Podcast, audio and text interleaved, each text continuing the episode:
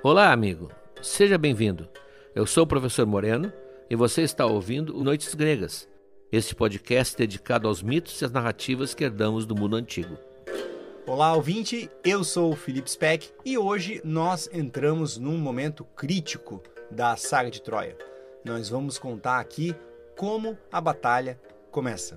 Para isso, o professor Moreno narra a história de dois personagens essenciais o Filocteto, que é o mais famoso arqueiro da Grécia e que os mais atentos devem lembrar, ganhou o arco e as flechas de Hércules quando era ainda uma criança. Nós vamos contar essa história aqui de novo. E também a história de Protesilau, que é o primeiro a colocar os pés na praia de Troia, dar início à batalha e, conforme previa um oráculo, o primeiro a morrer em combate. Aproveito aqui para convidar os nossos apoiadores da modalidade Deus a irem lá no nosso site para assistir a segunda aula do módulo sobre as metamorfoses de Ovídio. Nós já narramos uma série de mitos, sobre os quais, inclusive, ainda nós não tratamos aqui nos episódios, e as histórias são sempre acompanhadas e ilustradas com obras de grandes artistas que retratam a mitologia. Eu volto lá no final para falar do material exclusivo. Um bom episódio, pessoal!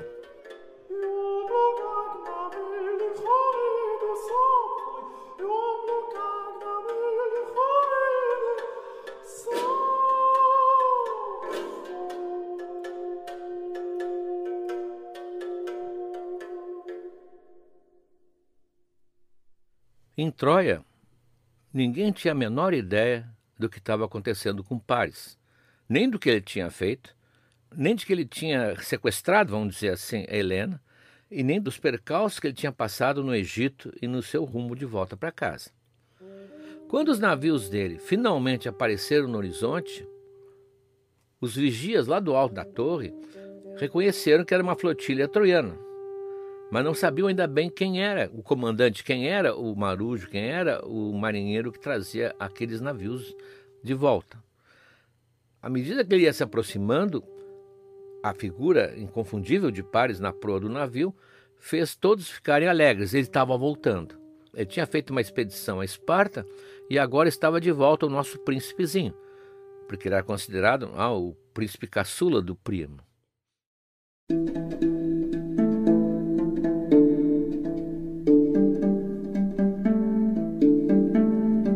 Ele tinha partido, alegando que ia tentar trazer de volta Hesíone para Troia, Hesíone é uma irmã de Prima, portanto tia de Paris. E quando Hércules, muito tempo antes da guerra de Troia, tinha tomado Troia, ele deu a Hesíone para o Telamon, que a levou para a Grécia e casou com ela. E nunca o primo desistiu de recuperar a irmã, embora talvez ele tivesse surpresa de ela não querer voltar, mas isso nunca passou pela cabeça dele. Então, quando o Paris sai, ele sai dizendo: Se eu puder, eu trago Exeune de volta. E lá de cima, os vigias viram ao lado de Paris uma mulher. E olha, como a gente enxerga muitas vezes o que quer enxergar, eles pensaram que era o sucesso da missão de Paris. Ele estava trazendo Exíone de volta. E logo alguém, que a multidão estava se reunindo na muralha para ver aquela frota que estava chegando, logo alguém disse: É Hesíone, olha lá, é a Hesíone. E evidentemente todo mundo começou a reconhecer a Hesíone, que não era, é óbvio. É quando, quando um bezerro berra, logo todos se põem a berrar. E começaram a saudar a Hesíone com grandes gritos: Hesíone, Hesíone. Até que o navio se aproximou mais alguns metros já bem próximo da praia, e eles viram que não era a Hesíone. Era uma mulher jovem, estrangeira, de uma beleza inaudita, uma beleza que eles jamais tinham visto, e que Pares abraçava pela cintura, de uma maneira que não era a maneira de um sobrinho abraçar sua velha tia. Pares estava trazendo uma noiva, trazendo uma esposa desconhecida.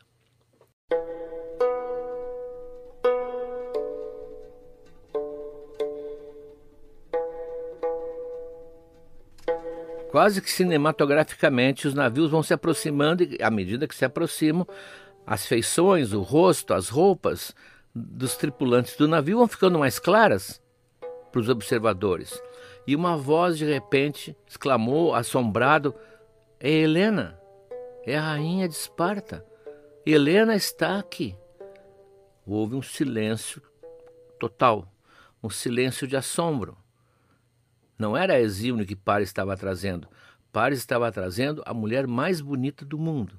E o nome dela passou a ser sussurrado de um para o outro, naquela multidão, como se estivesse num templo e não quisesse incomodar uma deusa. E era a deusa que estava chegando.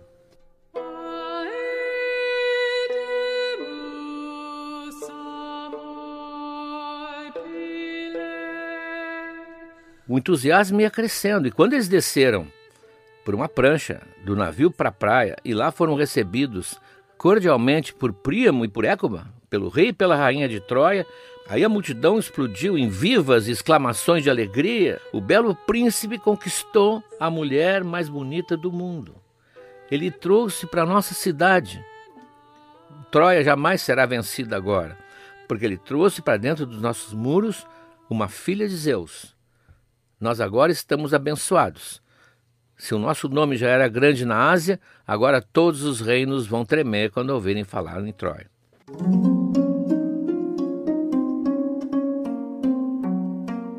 Claro que no meio daquela algazarra, no meio daquela gritaria, só não tinha foguete, porque eles não tinham pólvora ainda. Ah, só uma voz se lamentava amargamente, em altos brados, lá no alto da torre onde estava encerrada. A Cassandra, que nós vimos na hora do oráculo, especialmente dedicada a ela. Ela gritava em vão o aviso de que estava chegando então a destruição final da cidade. Ninguém ouviu. Mas no fundo, se ouvisse também, ninguém ia acreditar, porque, como nós vimos, esse era o seu terrível destino jamais acreditarem nela.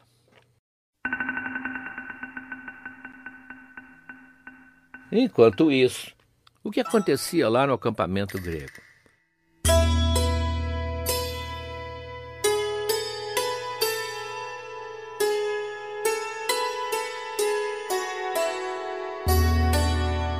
Mal sabiam os troianos que lá longe na Grécia se preparava uma grande expedição contra eles. As fogueiras do sacrifício da Efigênia ainda estavam fumegando, mas o vento sul favorável começou a soprar, exatamente o vento que levaria a esquadra grega em direção a Troia, que fica no norte. Os ânimos estavam elevados, principalmente dos jovens. Os jovens imaginavam que iam partir para uma grande aventura, iam participar de uma guerra que ia trazer glória, riqueza. Os mais velhos, os experientes, esses olhavam com ceticismo. Eles sabiam que guerra sempre, sempre é uma coisa sórdida, é uma coisa que deveria ser evitada. Só que eles achavam que agora era inevitável. E o velho Nestor, então, do alto dos seus 300 anos, esse olhava com tristeza, porque ele ia assistir mais uma vez a carnificina e a morte de seus amigos. O curioso é que poucos lamentavam o sacrifício de Ifigênia. Alguns diziam até: não, não, não há por que se preocupar, ela não morreu. Ela foi substituída pela deusa. E outros ainda, naquela vontade de se consolar e de se auto-justificar, diziam: mais ainda, ela vai ser claramente reservada para algum destino muito mais importante, pois a deusa a levou. Então, com isso, a sua consciência ficava aplacada e eles já não pensavam mais nela. Só pensavam agora na grande guerra que ia começar, como se fosse um grande espetáculo, o que ia ser bem diferente do que eles imaginavam.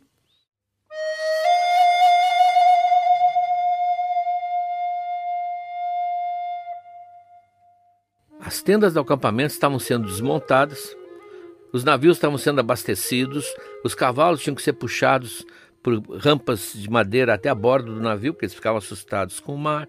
Tinha todo aquele trabalho de um grande exército que ia se deslocar. Os navios, e a tradição fala em mais de mil. Os navios eles foram saindo aos poucos, porque a enseada de Aulis estava abarrotada de navios em cima da praia, é abarrotada de navios flutuando ali, quase que encostados um no outro. Então, pouco a pouco eles foram saindo, e à medida que eles chegavam no mar alto, no mar aberto, eles começaram uma longa procissão, um longo desfile que levou dias com os mil navios seguindo uma espécie de grande fila em direção a Troia. Claro que eles não iam chegar assim aos pouquinhos diante do inimigo, eles foram se concentrar numa ilha, ficava bem perto, a ilha de Tenedos. onde eles podiam inclusive se esconder, podiam se abrigar e podiam esconder essa gigantesca esquadra que eles tinham reunido. Então ali os que iam chegando se estabeleciam e viram durante dias chegarem os que tinham partido depois. Era realmente um, uma grande procissão naval que estava acontecendo.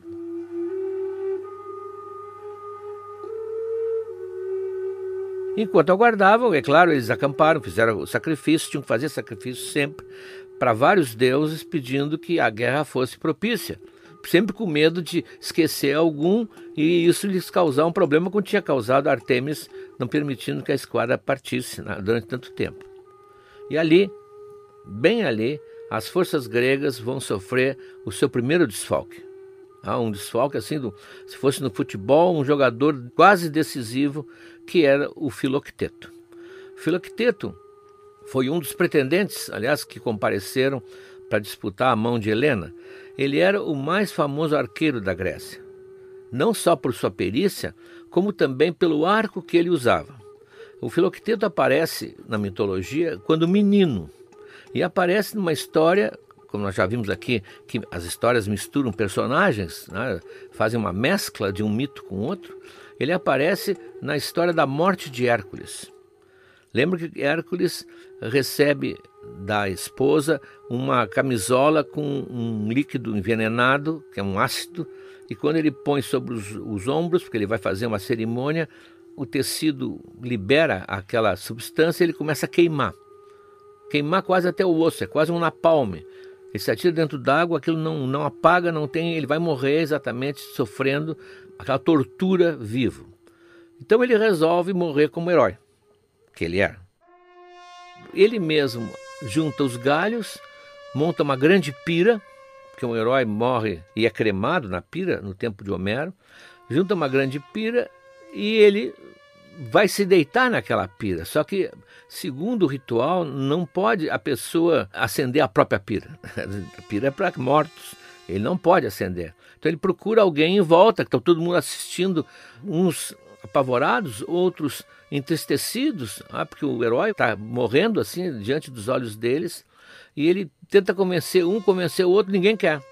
Atear fogo na madeira, madeira seca. Até que vem um pastor com o menino pela mão, que é o filocteto. E ele fala com o pastor, o pastor diz, não, meu filho, vai lá, ah, meu filho vai acender.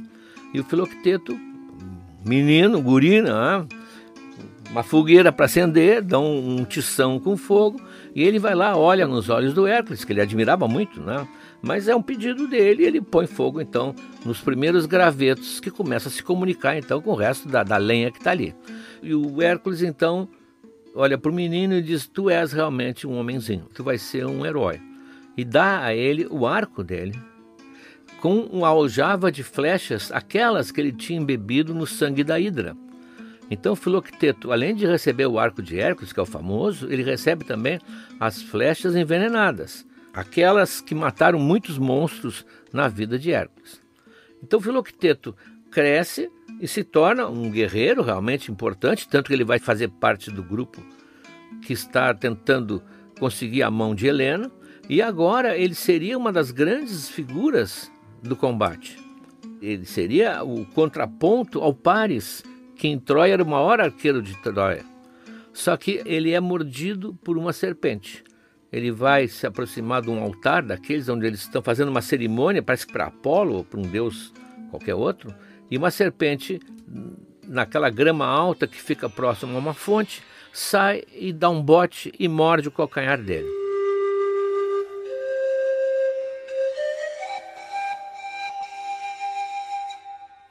Ora, há médicos no exército grego. São até filhos de Esculápio, aquele que é o deus da medicina. Macaon e Podalírio são dois médicos, mas eles não atinam que veneno é aquele. É uma serpente desconhecida, talvez porque é uma região que eles não conheciam.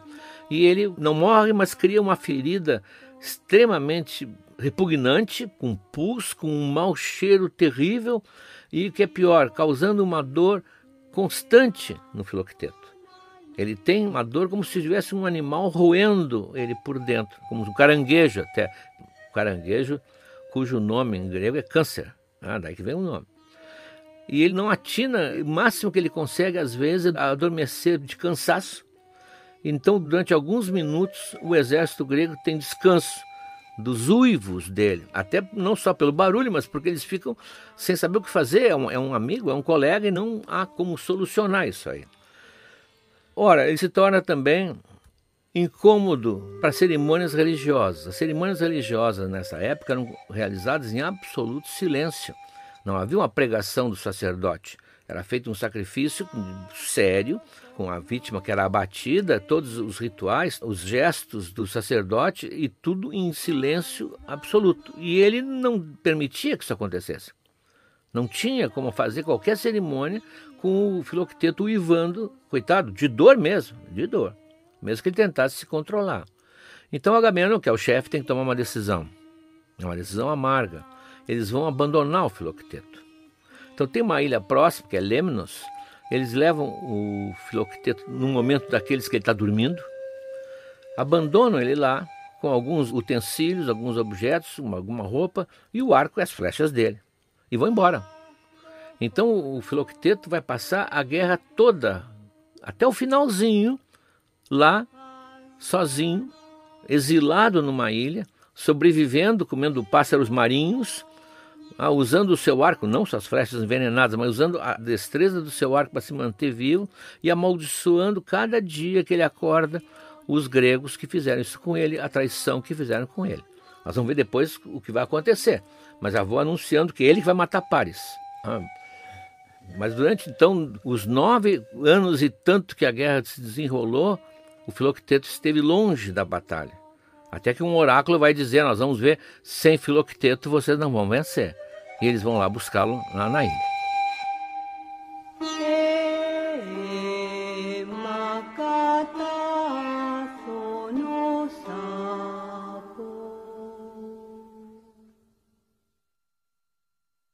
Prontos então já, reunidos todos entenedos, o ataque poderia começar se não fosse novamente a voz da prudência de Nestor. Ele diz: Olha, eu já vi muitas vezes isso acontecer e eu sempre acredito que pode-se conseguir, através do diálogo, uma solução que não é sangrenta. Eu gostaria que todos aqui voltassem para casa, satisfeitos. Eu gostaria de uma nova tentativa. Agora, que estamos quase na frente de Troia, seria o momento de um, representantes realmente importantes irem conversar com o Primo, que é um homem extremamente sensato. O seu nome sempre foi de um homem justo, equânime e valorizando muito a família. Esse é um caso de família. Eu acho que o Menelau tinha que ir lá e, como marido, defender a, a sua posição. Eles vão ouvir, com certeza. E todo mundo, então, em volta, acham que ele está dando uma boa ideia. Diz, tu também, Nestor, porque tu és a pessoa que pode falar. Ele diz, não, não. Eu tenho cabelos brancos já, eu tenho 300 anos. Se eu for um dos representantes dos gregos, eles troianos vão achar que nós estamos com um exército fraco, um exército envelhecido. Tem que ser alguém que vá com a pujança de um guerreiro, com o porte de um guerreiro, com a atitude de um guerreiro. E esse só pode ser Ulisses, porque só ele pode falar como eu falo. Vão então os dois, o navio se aproxima lá da região de Troia, desce um carro de cavalos para uma prancha e eles vão até as muralhas. Claro que os vigias vêm se aproximando, dois homens num carro puxado por dois cavalos, abrem os portões para recebê-los. Eles não imaginam que vai ser uma guerra, eles não imaginam que a esquadra grega está lá atrás da ilha, esperando. E eles então pedem para falar com o primo. Primo e os demais se reúnem e vêm ouvir o Menelau, que eles sabem que é o marido de Helena, ah, todo mundo sabe. E o, aquele outro que eles não conhecem, que é um pouco mais baixo que Menelau. Menelau é um homem grande, um homem musculoso, é um belo homem, não como no cinema, no filme Troia, que parece, ah, como já comentamos aqui, um sujeito que tem uma circunferência das cinturas gigantesca, bebedor de cerveja, bebedor de caixas de cerveja. Não, Menelau é um homem muito bonito, como a Helena vai dizer também. Então os dois se apresentam, todo mundo, até as mulheres, vêm ouvir, mas a Helena não vai. A Helena não vai, nem Pares vai, porque acham talvez o primo tenha achado que não é muito político, tem um, os dois ali presentes. E o Menelau então levanta e diz: Olha, eu estou aqui, eu não vim me queixar do, do jovem príncipe, mas eu vim aqui reaver minha mulher. pela lei da hospitalidade, ele não seguiu exatamente o que deveria ser, ele não quer falar mal, né? não seguiu exatamente o que deveria fazer, e eu vim aqui buscar o que é meu. Ah, então eu peço que vocês, que sempre foram reconhecidamente um povo justo, atendam ao meu preto. Aí levanta Ulisses. Ulisses é manhoso, por isso que o Nestor queria que ele viesse. Né? O Ulisses começa falando da, da ilha dele, da Ítaca, pequena Ítaca, da mulher, do nenê, que ele deixou para vir até ali, não disse para fazer uma guerra que vai durar 10 anos, porque também não sabe que vai durar 10 anos. Mas que deixou a família toda, mas que no fundo ele queria voltar para lá porque a paz da família é o que importa. Viver em paz é a grande qualidade de um homem. Um homem feliz é quando pode estar junto com os seus, reunido, sem beligerância, sem violência. Ou seja, vamos voltar em paz, todo mundo restabelece o que era antes e ficamos por aí. Não vai haver reclamações de honra nem nada. Bom, mas ao ouvir isso, há um grande grupo que sente que estão querendo levar a em volta. E eles estão completamente indignados, principalmente os amigos de Pares e mais outro grupo que acha que vão perder uma vantagem que agora tem. A filha de Zeus agora é troiana. Ela não é mais Helena de Esparta, ela é Helena de Troia. Aliás, eles tinham razão, porque até hoje a gente chama de Helena de Troia. Né? Ela agora ela é Troia e começa os ânimos a se exaltarem, os dois grupos, os dois partidos de troianos começam a discutir entre si, e, o, e o, esse grupo mais jovem, mais violento, chega a ameaçar o Menelau e o Ulisses. Nós temos que lutar contra os gregos e terminar com a vida deles, e esses dois é para começar. Vamos começar por esses dois aí. E o líder desse grupo exaltado é um tal de Antímaco. E o Antímaco, ele sugere que logo deem um cabo dos dois ali que estão cercados, então desarmados como embaixadores, deem cabo dele com suas espadas para começar e depois vão procurar os gregos também, que eles vão ver o que, que vale um troiano. E um sábio conselheiro de primo, Antenor, abraça os dois e não, vocês não vão tocar neles, eles são embaixadores, estão protegidos por um direito sagrado, divino, e eles vão embora e ninguém toca neles e vai empurrando o Ulisses e o Menelau em direção à saída e diz: Vamos até a praia, vocês voltem para o navio, porque eu não consigo segurar esse grupo muito tempo. Aí Ulisses diz: Tu és um homem bom, Tenor. Tu não te preocupa, tu vai ser recompensado. Nós vamos cuidar de ti quando Troia cair na nossa mão. E vão embora e contam tudo para o Agamemnon. O fica indignado, foi uma ofensa ao embaixador, era uma ofensa ao reino todo e diz: Vamos agora liquidar todos. E vamos, não esqueçam os dois nomes: Antenor, por um lado, e Antímaco, para o outro.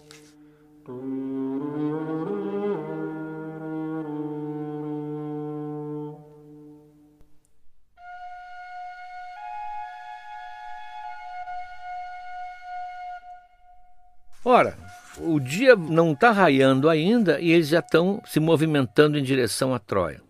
Quando o sol realmente aparece e se ilumina a paisagem toda, a esquadra está diante de Troia.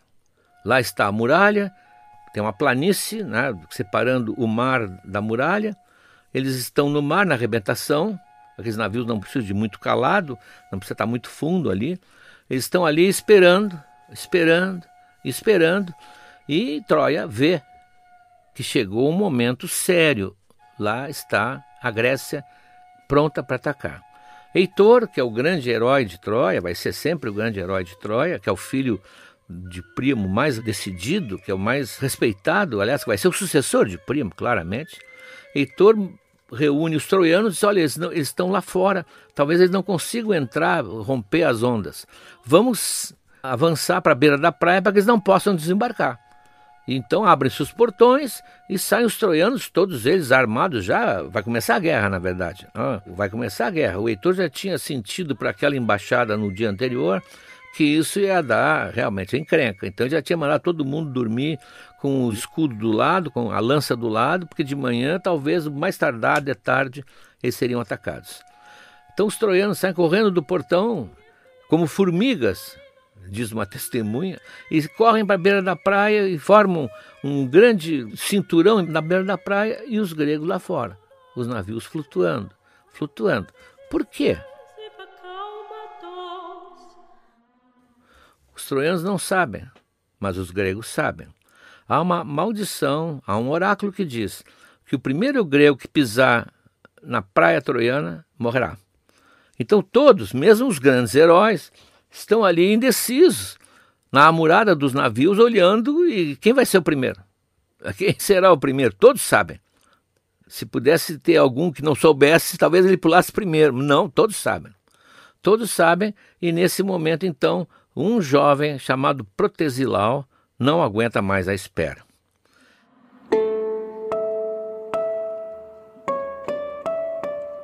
O Protesilau é um valoroso guerreiro, mas muito jovem, casado há meses apenas. Casado com a bela Laudâmia e vivendo uma vida de noivos ainda, quando a guerra estoura.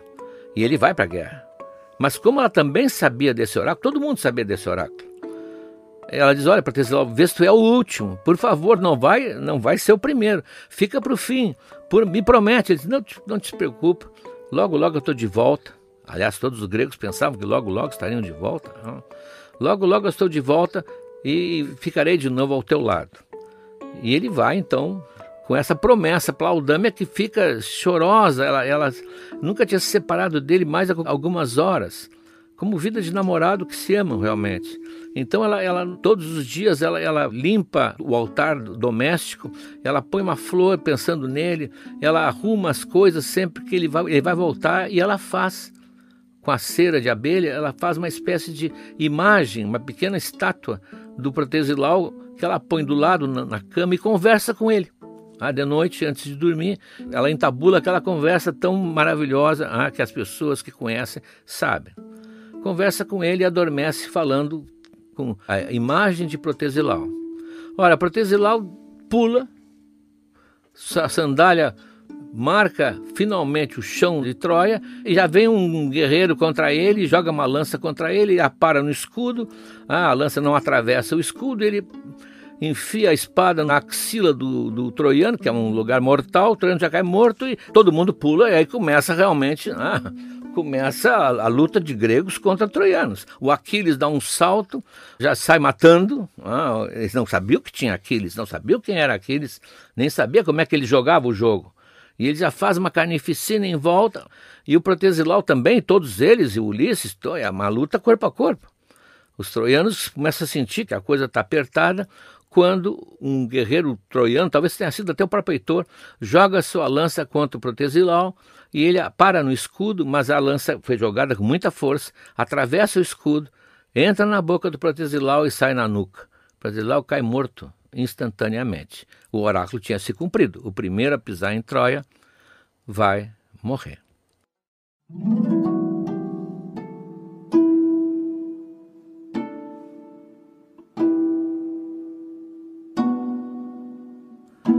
Lá na Grécia, a Laudâmia, quando sabe da notícia, demora para chegar lá, né? mas quando sabe da notícia, ela desmaia. Ela desmaia, ela não sabe o que vai fazer, e os deuses que estão assistindo, porque os deuses assistem toda a guerra de Troia, eles assistem, às vezes intervêm, torcem, é, é exatamente como se fosse um esporte assistir a guerra dos homens.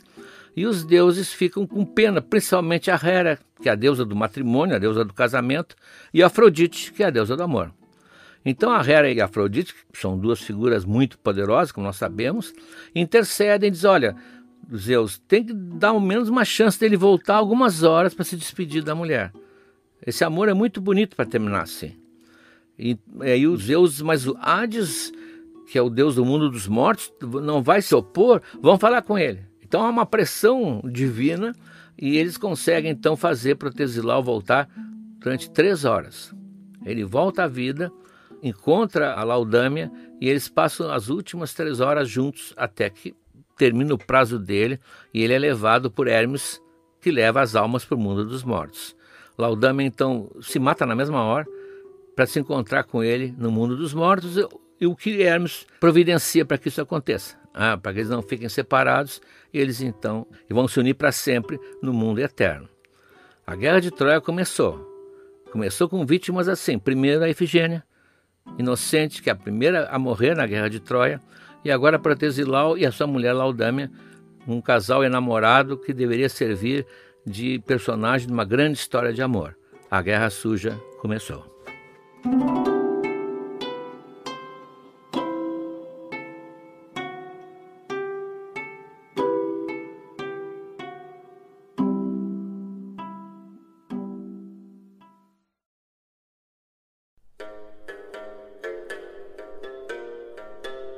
Material exclusivo, que já está disponível no nosso site, nós temos um texto do professor Moreno sobre o protesilau.